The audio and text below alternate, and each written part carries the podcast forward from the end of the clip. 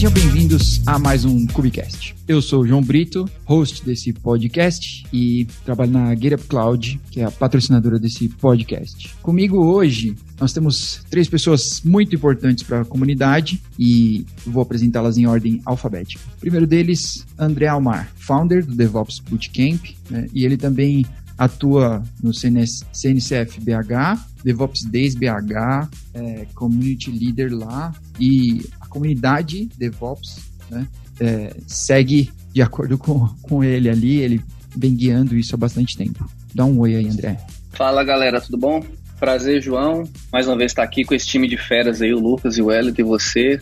Como eu te disse antes, eu sou fã de carteirinha número um do Cubicast, já ouvi todos os episódios e toda vez que tem um episódio novo, chega no meu feed lá, eu já coloco para ouvir. Muito obrigado aí pela honra de participar mais uma vez com vocês. Legal, André. Valeu. E quem quiser saber um pouco mais, já que eu vou adiantar o tema desse episódio, será Kubernetes para iniciantes. Né? Você que está pensando em começar, que está começando, que está querendo encontrar o caminho das pedras aí. Então, se você é de BH ou não, se pode viajar para lá. DevOps Bootcamp Net. Isso aí. Seguindo nossa ordem alfabética, nós temos Lucas Santos, que está um pouco mais longe. Ele que é Cloud Engineer na Microsoft, Google Developer Expert, Speaker e Community Manager. E ele que escreveu o livro Kubernetes, tudo sobre orquestração de containers da Casa do Código. Opa, cara, tudo bom? Tô um pouquinho longe aqui, preso no Canadá, fazer uma correção rápida. Uh, sou Cloud Advocate na Microsoft, só o pessoal não ficar confuso, tá? Pode. Vendo a galera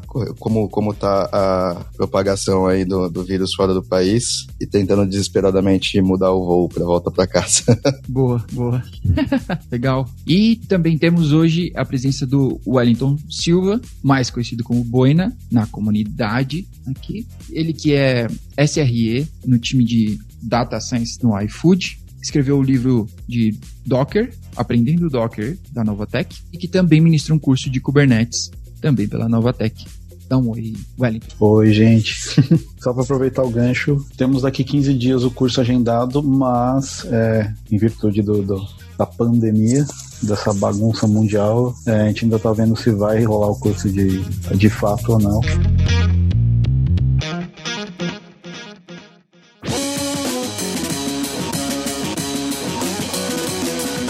Bom, como eu havia adiantado, o nosso episódio aqui tem como tema Kubernetes 101. O que, que a gente, por onde começar? Mas antes de falar do caminho das pedras aí e tudo, eu tenho uma pergunta para vocês, que é o que, que você queria saber antes de poder entrar nessa? Né? O que, que você queria que tivesse contado para você? Olha, aprende isso aqui que é pré-requisito. Aprende essa outra coisa. Traz esses skills aqui antes de entrar no Kubernetes. Me digam aí vocês, quais seriam os pré-requisitos que vocês gostariam de ter tido? Olha, cara, eu acho que a minha maior dificuldade quando eu entrei, né? Uh, eu não sou uma, uma, pessoa de infraestrutura, né? Eu não comecei com infraestrutura, então eu sou programador back-end que acabou caindo né, na infraestrutura, na cloud, como necessidade, né? Porque eu era o único programador da empresa que tinha algum background de, sei lá, redes, alguma coisa do tipo, assim, bem básico. E quando eu entrei no Kubernetes, cara, acho que a coisa que eu mais queria que tivesse me falado não era nem containers, assim, porque o containers já tinha meio que uma, uma noção de que eu ia ter que usar, tranquilo para mim, mas redes, cara, redes e toda aquela questão de, de NAT, de caminhamento de rede, DNS, serviços e tal, isso foi uma das coisas que mais pegou quando eu entrei no, no, mundo do Kubernetes, porque eu não entendia como isso funcionava, né? Então, várias vezes eu tentava abrir um, um, serviço e aí ele ficava com o IP público e o DNS público, aí eu tentava acessar por um IP e caía em outro, coisa de proxy reverso, Nginx, essas coisas assim. Eu acho que é muito legal, não precisa, obviamente, saber a fundo, né? Ser um, um guru do Nginx, mas uh, seria bacana se você puder entender como pelo menos ele funciona e o que, que é um proxy reverso, como funciona um proxy reverso, como você encaixa esses protocolos de rede e tudo mais, porque aí ajuda muito na hora de você precisar configurar os seus serviços, né? Então, acho que era isso que eu queria que tivessem me contado antes, né? É, eu vou um pouco na do Lucas também, nas dicas dele e principalmente na parte de redes, né, de networking. Eu acho é bem interessante a galera aprender um pouco os conceitos básicos aí de rede antes de entrar no mundo de Kubernetes, porque foi parte da dificuldade para entender quando eu fui exposto, né, pela primeira vez a esse mundo do Kubernetes. A gente sabe que o Kubernetes tem os seus, as redes lá internas dele, que comunicam pod com pod, depois worker node com worker node, esse tipo de coisa, né, como que expõe esses caras para fora. Então, se eu soubesse, assim, se eu tivesse revisitado, na verdade, os conceitos de redes antes, eu aprenderia um pouco mais fácil, digamos assim, né. E a outra dica que eu dou é a galera aprender bem, ter um background bom de Linux e um pouquinho de Docker, que já sai na frente de muita gente aí se você for começar a mexer com Kubernetes. Sobrou para você terminar, Wellington. Olha, cara, é... eu, eu, não lembro o que, que, me pegou mais na época que eu acabei. Acho, acho que faltou uma bola de cristal. Eu, eu, acho que eu postei por muito tempo que o orquestrador seria o de fato de, de, de mercado seria o Docker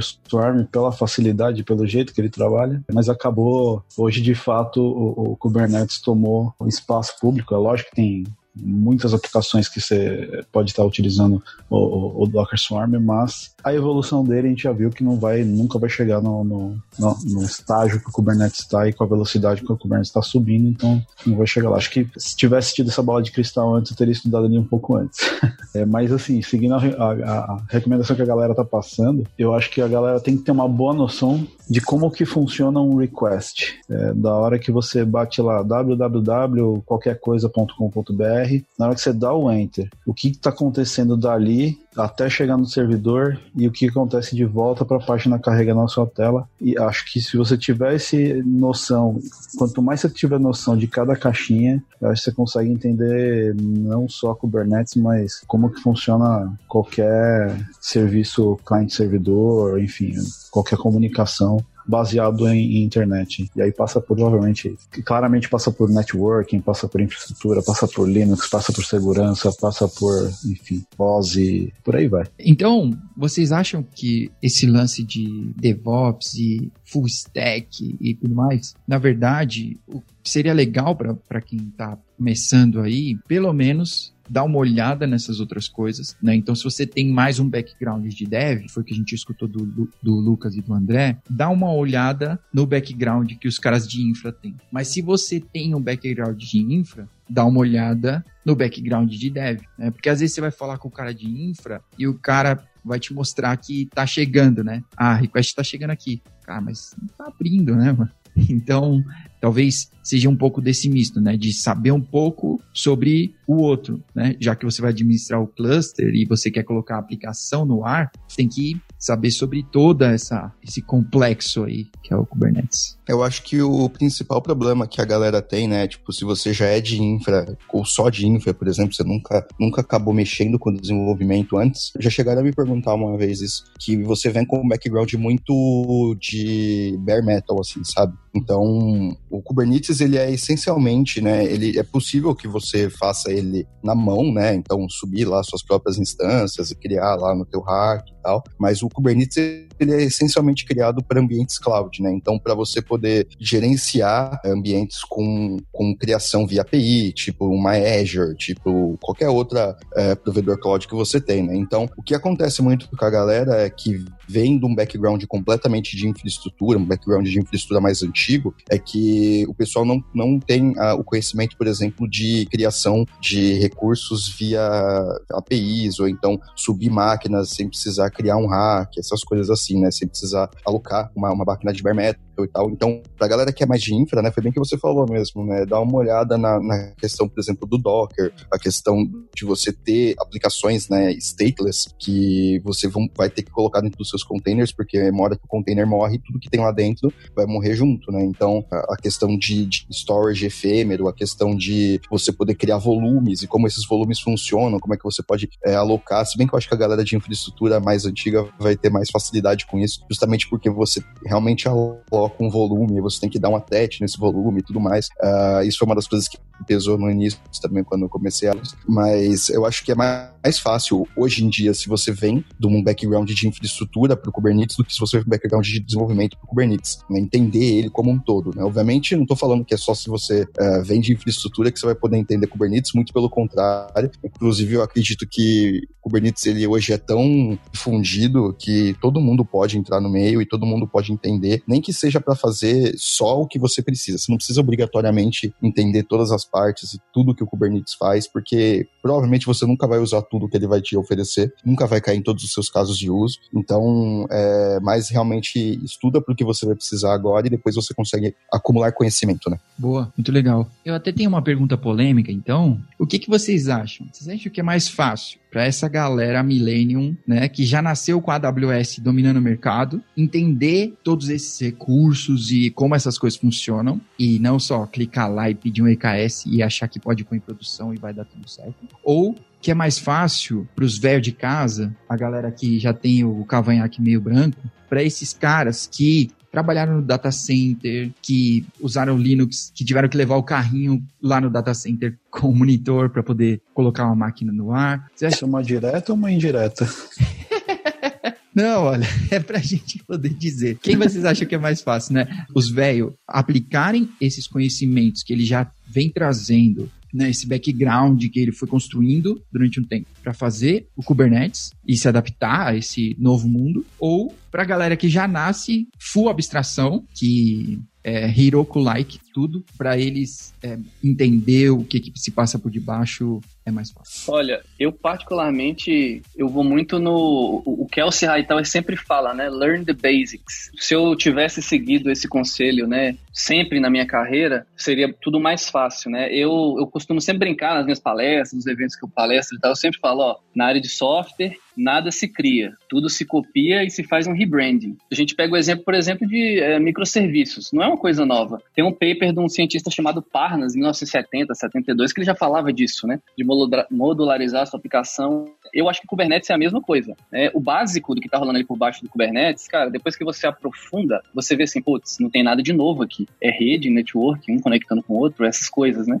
É storage, é coisa básica, né? Que toda pessoa que estudou TI, software, é, tecnologia da informação, em tese deveria saber. Eu acho que a galera da abstração que está nascendo hoje, eles terão um pouco de dificuldade se eles continuarem apenas nesse nível. Né? Então, conforme você vai trabalhando na coisa, você começa ali na abstração, ok, dá uns apply nos seus deployment.yaml, nos seus service.yaml e assim por diante, mas pintou um, alguns mesezinhos ali, algumas semanas de experiência fazendo isso, se interessa em descer mais, fazer um drill down e saber como é que aquele negócio funciona por debaixo dos panos, porque isso vai facilitar e muito na hora que você for debugar uma aplicação, debugar um problema, né, é, ver logs, esse tipo de coisa. Boa. Então, na verdade eu acho o oposto. É, não que o que o André falou, eu acho o oposto, né, que a, a que as pessoas que hoje já não começaram com a AWS têm mais facilidade, ou começaram com qualquer outra cloud, Azure, Google Cloud, sei lá, tem mais facilidades. Uh, eu acho que, na verdade, é o oposto. As pessoas que não começaram com provedores de cloud, que tiveram que subir hack na mão, carregar servidor nas costas, cabear cabo, é, servidor no, no data center, quando chovia, né, e alagava, ter que pegar o baldinho para tirar a água do servidor e tal. É, eu acho que essa galera tem mais facilidade hoje em dia em trabalhar com Kubernetes, no geral, do que o pessoal que é os, os millennials, né, que é a galera que já nasceu com cloud, que já já, viu essa, esse ambiente crescer, né? Justamente pelo fato de que, assim, o que eu vejo muito acontecendo, eu incluso, por exemplo, eu, eu sou de. Eu nasci em 95, tá? eu tenho 25 anos. Então, eu não, não tive necessariamente, eu não peguei na época que eu comecei a trabalhar, quando eu comecei minha carreira, não existia ainda um ambiente cloud completo que, que é o que tem hoje. Então, eu peguei um pouquinho do, daquela coisa de criar um hack, de poder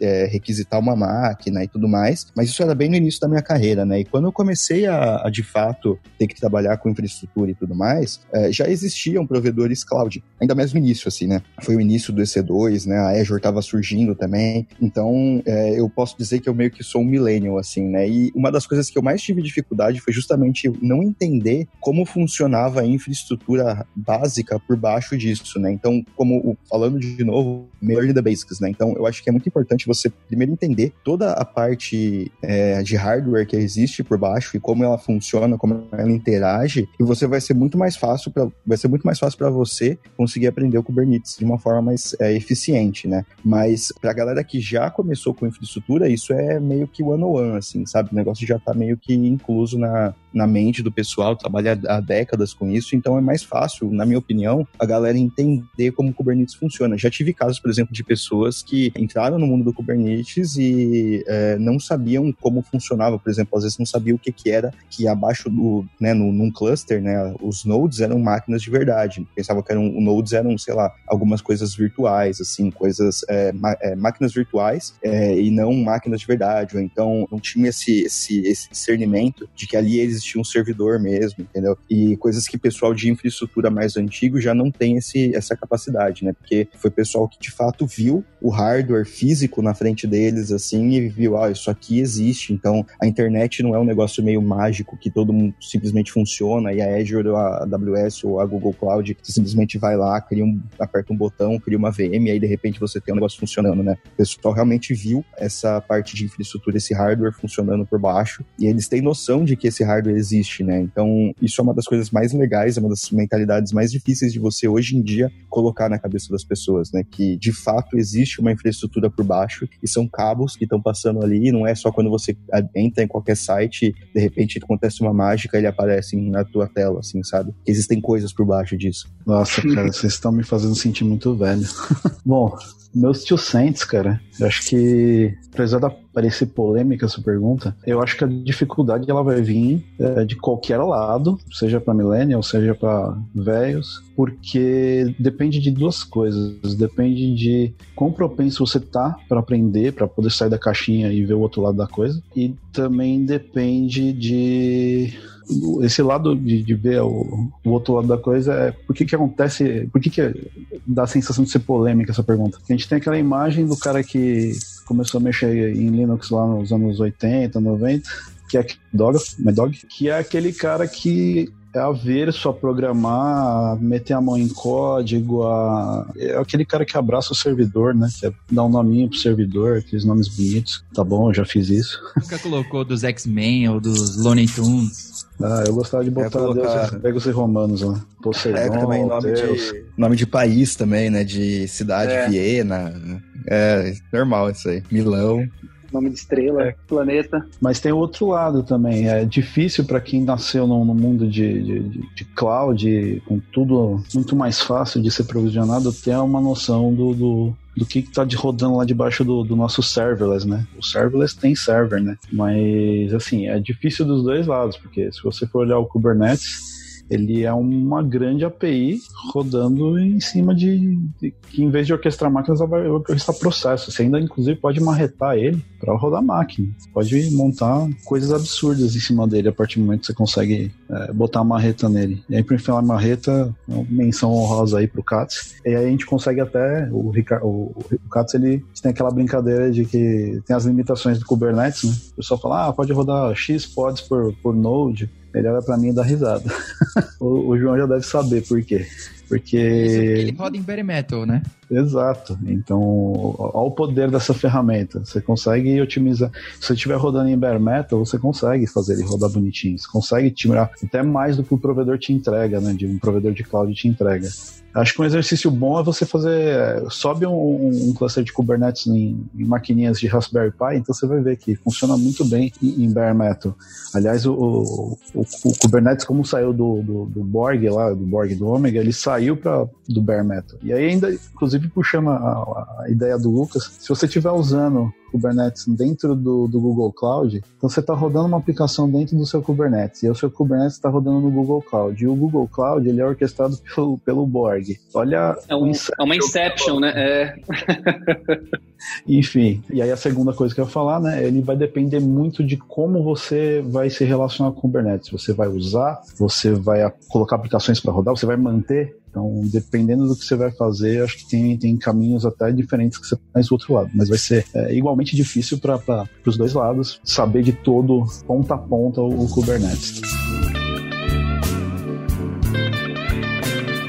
Entrando no tema propriamente agora, por onde começar? Para quem está no zero, tá bom? Tanto faz. Então, se aí vocês quiserem seguir por algum lado, tanto de dev ou como de infra, tanto faz. Mas, por onde começar? Do zero. Fora comprar o livro, onde seria o primeiro passo? Cara, né, já existem muitas ferramentas online que permitem que você consiga criar um cluster meio que de eles, que é uma delas, né? A gente tem uma outra que eu não vou lembrar o nome agora, que começa com K, se eu não me engano. É o Catacoda. Queria cluster para fazer testes e tudo mais. Mas eu acho que o básico de tudo mesmo é você entrar no, no mundo do Kubernetes. Você primeiro tem que entender é, se você vai precisar usar o Kubernetes mesmo para é, primeiro, né? Por que, que eu vou precisar usar o Kubernetes? E como que eu vou usar o Kubernetes? Então, ah, eu vou usar ele na mão, criar ele na mão, assim, usar um KubeOps ou criar com o cluster de Raspberry Pi, inclusive, que é muito legal fazer isso daí. Ou então vou usar ele em cloud mesmo. Então, vou usar um serviço já de Kubernetes Managed, tipo AKS, tipo o GKE e tal. Como é que eu vou fazer? Daí, dependendo do que você for fazer, se você for, por exemplo, do lado da infra, eu acho bacana se você não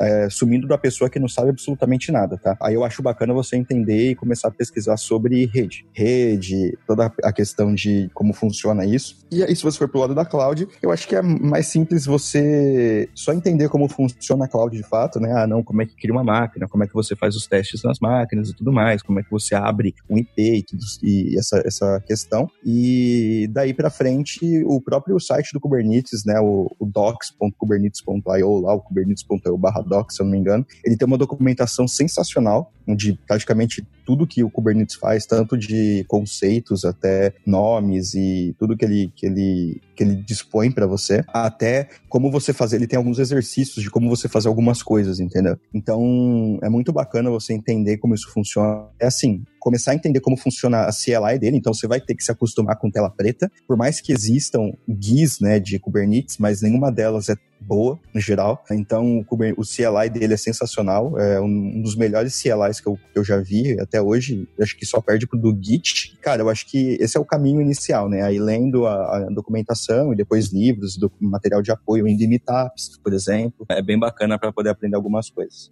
É, se eu pudesse dar uma é, recomendação aqui, né, concordo com o Lucas da questão do Kubernetes.io nos, nos docs lá, é, principalmente para quem está começando do zero, não lê o doc puro, não, faz um tutorial lá. O tutorial é, abre para você um ambiente no Katacoda também que você pode né, simular um cluster no seu browser e isso ajuda demais. E uma outra opinião que eu tenho é que aprenda é, primeiramente a interagir com os arquivos descritores lá, com os YAMLs, criar um namespace, um serviço, é, um pod, um deployment, etc. Você vai aprender isso no tutorial lá no kubernetes.io e depois aprenda um Kubernetes gerenciado né, um, um, AKS da Azure ou um Google Cloud, né, são, são os melhores Kubernetes gerenciados, na minha humilde opinião, que nós temos uh, no momento disponíveis para a gente. E aí depois, quando você entender o funcionamento disso, aí você vai falar assim, cara, beleza, agora eu tenho que entender como que esse negócio funciona por debaixo dos panos. Aí você parte para entender o que, que é, é kubelet, como é que um worker node comunica com outro, o que, que o etcd faz mesmo por debaixo dos panos, essas coisas. Eu acho que se uma pessoa está começando do zero e ela focar muito nessa questão de administração do cluster em si, eu acho que pode mais complicar do que facilitar. É, João, o que, que você considera do zero, cara?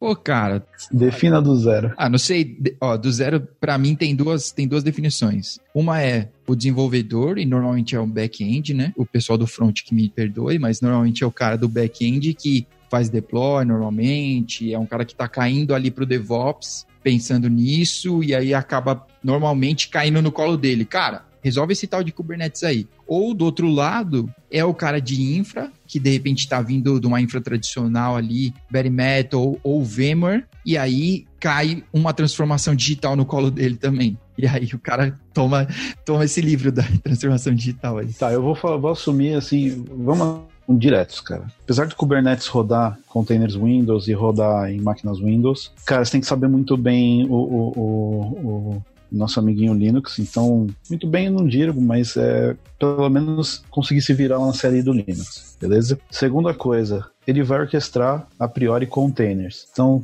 entenda o que é um container. Entenda que um container não é uma VM.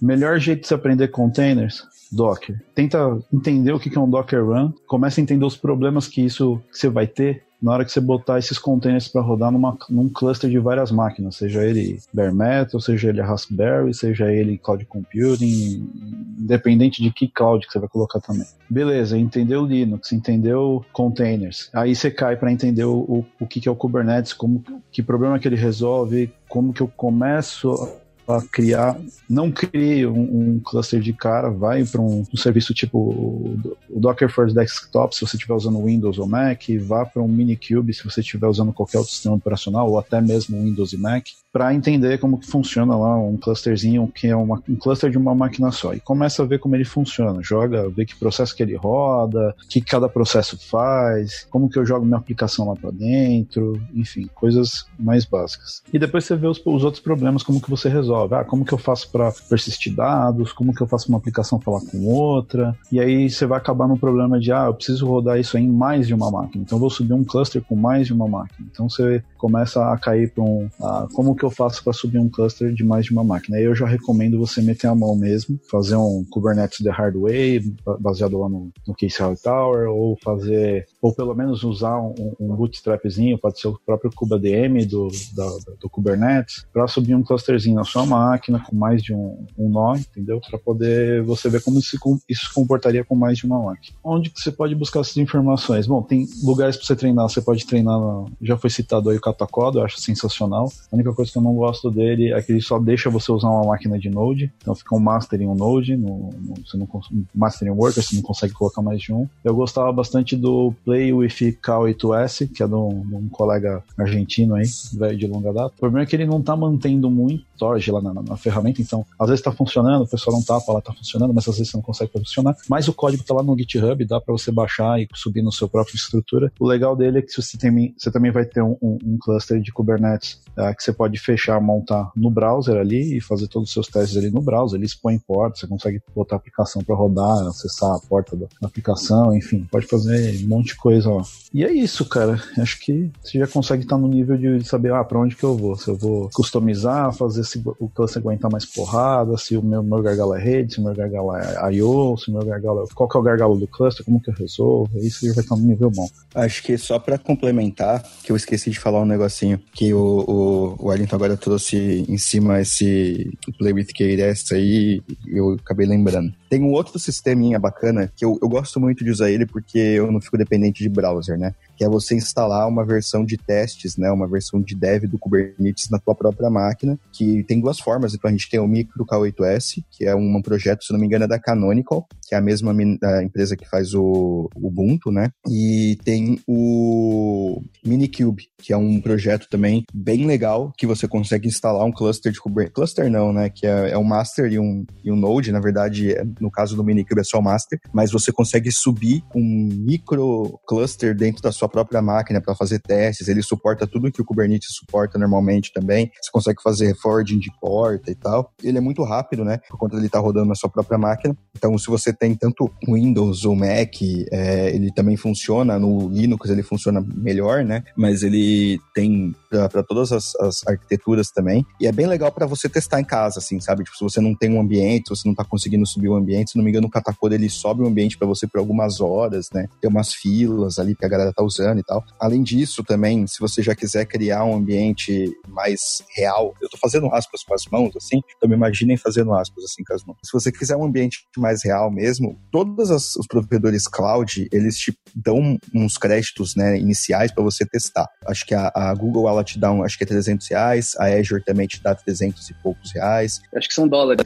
É, no Google são. Ah, é. Então, aí eu já não vou saber te dizer direito, porque faz um tempinho que eu já usei esses créditos, então eu não consigo criar de novo. Mas tanto a, Google Cloud quanto a, a, a Azure, que é, compactuando com o André, né, eu acho que isso aí vai parecer favoritismo, tá, gente? Mas não é, não é porque eu trabalho na Microsoft ou não, mas eu gosto muito do AKS desde muito tempo atrás. Eu já uso ele desde o Alpha. Eu acho que é, até hoje acho que é o que mais evoluiu ao, ao longo do tempo, que tá, tá suportando bem, então recomendo fortemente o Kubernetes do AKS. Depois o Google Cloud, que eu acho muito bom também. Não recomendo muito da Amazon, porque ele é bem complicado de criar, assim, tal, mas se você tá, tá criando alguma coisa para estudar, eu acho que você pode usar esses créditos para poder criar um ambiente real na cloud e ver como é que ele se comporta de verdade. Então lá você vai ter se seus créditos deixarem, né? A capacidade de você criar, sei lá, um master com 30 nós e ver como isso se comporta, criar sistemas, criar volumes e ver como tudo isso interage junto, assim, sabe? É bem legal, só toma cuidado com a sua subscription, né? Então,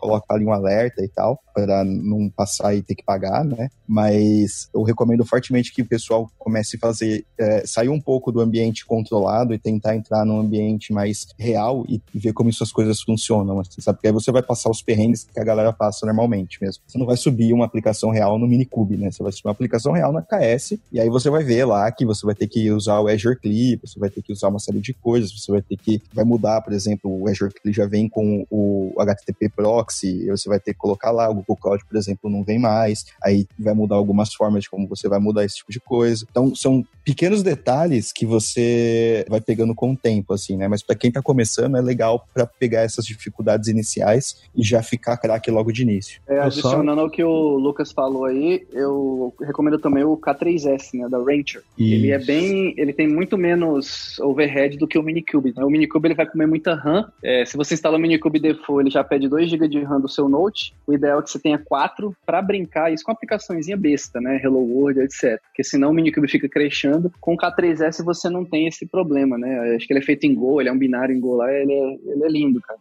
É bem massa mexer com ele. É, o K3S eles fizeram uma limpa de tudo que é deprecated, tiraram o etcd, botaram o SQLite, enfim, eles deixaram. A ideia era rodar no, no em clusters de, de, de Raspberry.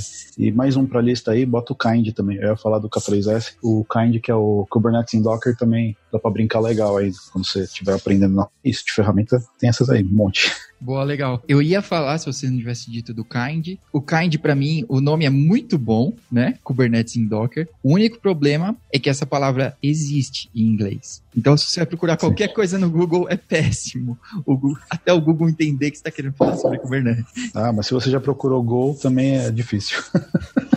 você começa a colocar Golang, coloca Kind Docker. A galera se vive. Go, Go Language, Go Google, aí coloca. Já tentei também, Kind é foda, cara, procurar, é, é difícil.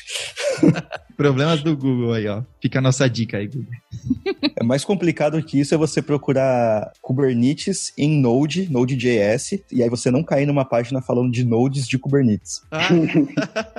Boa, olha aí, as dificuldades do usar o Google para levantar um Kubernetes.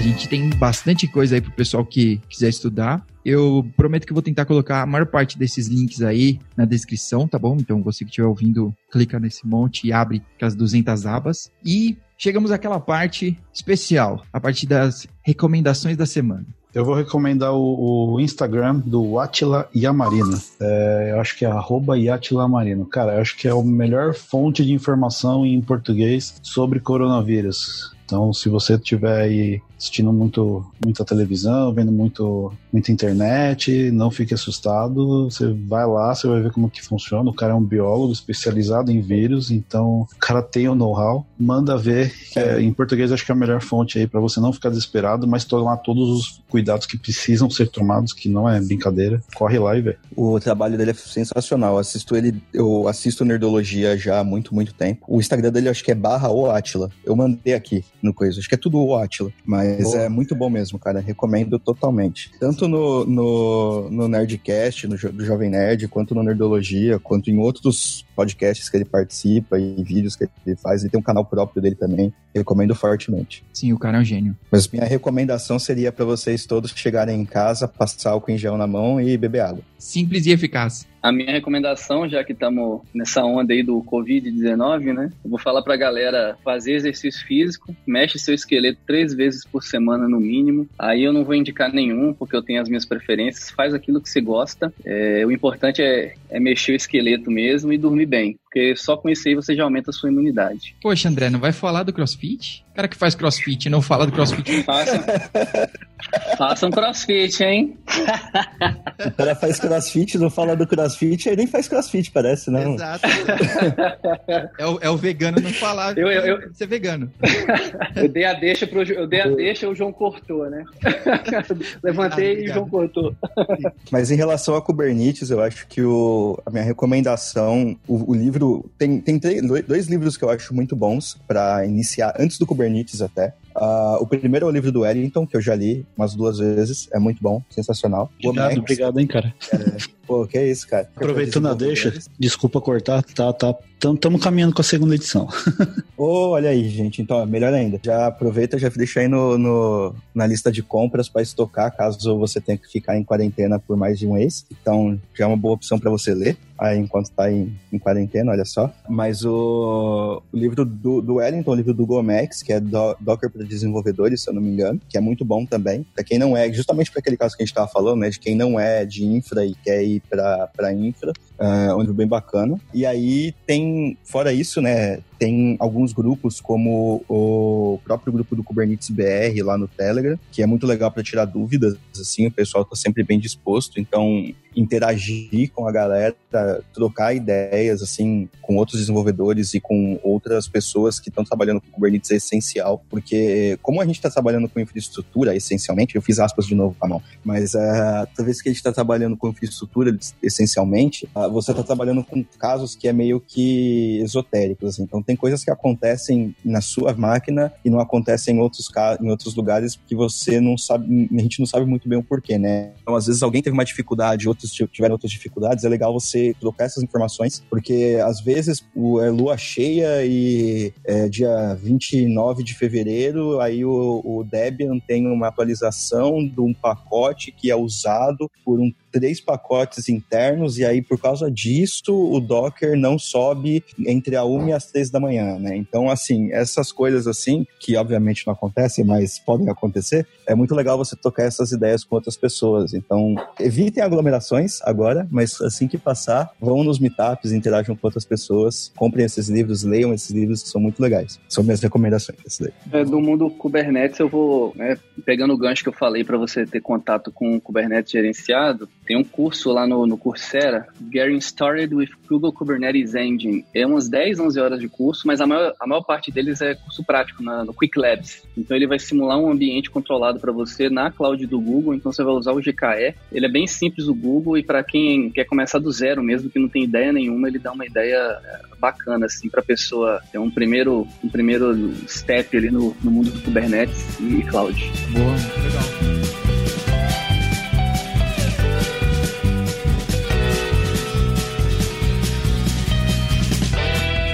Muito obrigado. Eu queria agradecer a presença de cada um de vocês. Eu ajudo a organizar o DevOps Days e ajudo a organizar os meetups de Docker aqui em São Paulo. É, então, se você for dessa da região aqui de São Paulo, já fique esperto que os, os meetups estão suspensos por enquanto. É, a gente ia ter um de agora 31 de março. A gente já vai passar a informação de que tá, vamos parar por causa do Covid aí 19. E o DevOps Days, a gente, como tá agendado para julho, a gente ainda tá em esperança de que tá no final da curva aí, da, dessa pandemia. Pro, provavelmente, não sei, é, mas a gente pode conseguir rodar ainda em julho, mas a gente já tem negociações para jogar isso mais para frente, tá? É, a gente vai tentar jogar um pouco mais para frente. Só os avisos aí. Aproveitar também, né? Já que se tiver alguém de Node aí, JavaScript e TypeScript ouvindo, eu organizo também, ajudo a organizar os meetups de TypeScript, de Node, de JavaScript, de Vue aqui em São Paulo. Uh, todos os eventos que a gente está fazendo esse mês, a gente está em, em março, né? A gente tá, os que são possíveis de adiar, a gente adiou para depois de maio. Os que darem para fazer online, a gente vai fazer online. Então então é, não vai rolar mais evento presencial por enquanto. E no final do ano, né, a gente sempre faz o ABC Dev aqui na região do ABC Paulista. Então a gente está, por enquanto, a gente ainda está mantendo o evento, tá? Então o evento é só em setembro, então tem bastante tempo ainda. Uh, mas qualquer coisa que for acontecendo, fica ligado lá. Eu geralmente falo no meu Twitter, que é underline static void. Pra quem é do Java vai pegar fácil. Mas a gente vai dando essas notícias aí. É legal seguir os Twitters de todo mundo aqui, porque a gente sempre dá essas notícias de meetups que foram cancelados, eventos e tal. Então, show de bola. Eu queria agradecer mais uma vez ao João pelo convite, falar que eu estou à disposição sempre que puder aí, João, sempre que vocês quiserem, à disposição para gravar com vocês. E eu queria fazer um pedido aqui para a galera que organiza esses eventos maiores, que, em primeiro lugar, que considerassem adiar o evento ao invés de fazer online, porque eu acho que fazendo online a gente perde a parte principal do evento, que é o networking com a galera, que é conversar ali corpo a corpo, né, olho a olho. O mais massa do evento é isso, é rever a galera, é fazer esse reencontrar os amigos, sabe? Então, galera, vocês que estão tem evento agora para o primeiro semestre, considerem dar uma adiada para o segundo, que tenhamos fé que essa pandemia vai passar e no segundo semestre a gente toda semana vai ter evento aí para a galera comparecer. No mais, muito obrigado aí, valeu. Beleza, muito bom. Terminada a nossa sessão de avisos e eventos postergados. Eu também espero que dê tudo certo. Muito obrigado mais uma vez, Wellington. Lucas, André, que a gente possa se encontrar outras vezes aí. Muito obrigado pela participação e pelas dicas que vocês estão compartilhando aí com a gente. Pô, cara, eu que agradeço pela, pelo convite aí. Sempre que precisar é só chamar. Adoro participar desses podcasts e acho muito bom o trabalho que vocês fazem aqui, que essa galera fera aqui também. É nóis. Também agradeço aí, João. Valeu, pessoal. Muito obrigado. Valeu, valeu. Até mais. Falou, obrigadão, cara. Até mais.